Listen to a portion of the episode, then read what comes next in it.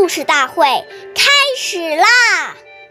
每晚十点，关注《中华少儿故事大会》，一起成为更好的讲述人。凡道字，重且疏，勿急急，勿模糊。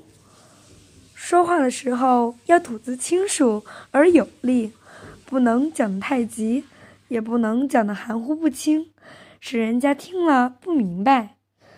岁月易流逝，故事永流传。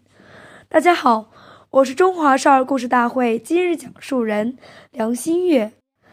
今天我给大家讲的故事是《匪秀学礼》第四十六集。匪秀是西晋时期的一位大臣，从小就知道勤奋学习，从不放过任何一个机会。斐秀出生于一个官僚贵族家庭，所以家中常常有客人来访。家中每次宴请客人时，母亲总是有意让他去端饭、送菜、服侍客人。斐秀也特别懂礼，借机和客人交谈。客人们见他如此虚心懂礼，也就很喜欢他。由于斐秀养成了优雅的谈吐。所以，他的名声很快的传开了。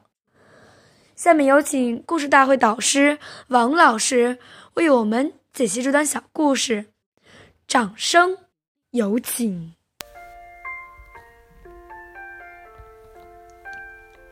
大家好，我是刘老师。如果别人讲话太快，你又没有听清楚，正好又是要处理的事情。这时，我们要养成一个习惯，不管是谁交代我们的事情，到最后都要给他复述一遍，这样才会万无一失。不然你似懂非懂，到时候出现了偏差，就不能怪别人讲得太快，只能怪自己没有把话听清楚、听明白。所以，我们不要怕麻烦，一定要把讲话的内容确认清楚，不可马虎大意。感谢您的收听，下期我们再会。我是刘老师，想参加中华少儿故事大会的小朋友，请关注我们的微信“微库全拼八六六九幺二五九”，一起成为更好的讲述人。